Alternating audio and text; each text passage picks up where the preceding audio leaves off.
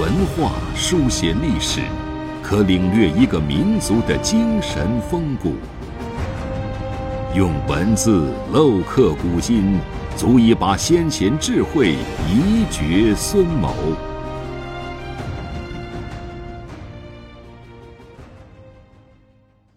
欢迎收听制药 FM，每晚八点和您分享经典智慧。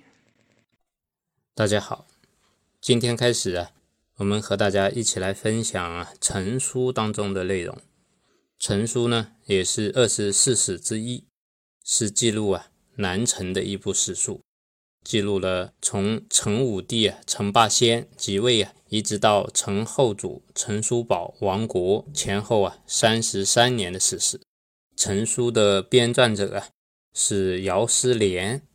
陈朝啊，因为只存在了三十三年，可以说啊，在政治、经济、文化上啊都没有特别的建树。而且讲到陈朝啊，大家最熟悉的就是陈后主啊，他是一位啊著名的亡国之君。所以啊，今天我们就啊谈一谈陈朝的亡国之君啊，陈后主，也就是陈叔宝，在陈书当中啊。魏征啊，曾经对他有一句评价，说他呀，生深宫之中，长妇人之手，既属邦国舔粹，不知啊，架设艰难呢。就是说啊，他成长在深宫当中，长于啊妇人之手，在国家危难的时候呢，他不懂得啊国家的艰难。陈后主啊，在位期间，可以说是啊，方会朝政，沉湎于酒色，醉心于啊。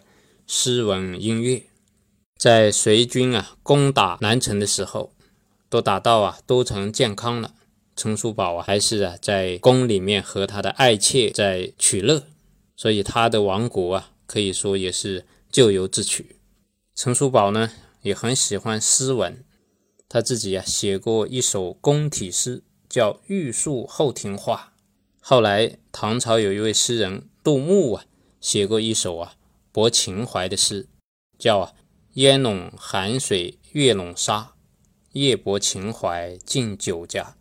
商女不知亡国恨，隔江犹唱后庭花。”这个后庭花呀，被称为亡国之音呢。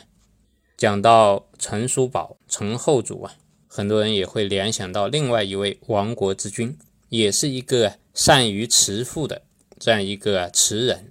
就是，南唐的李后主李煜，甚至于啊，宋朝的宋徽宗，都是啊这种爱好文艺的君王，最后都成了亡国之君。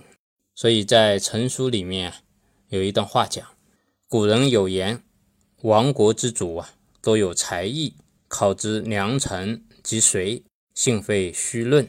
然则不从教义之本，偏上盈利之文。徒长交尾之风，无救乱亡之祸矣啊！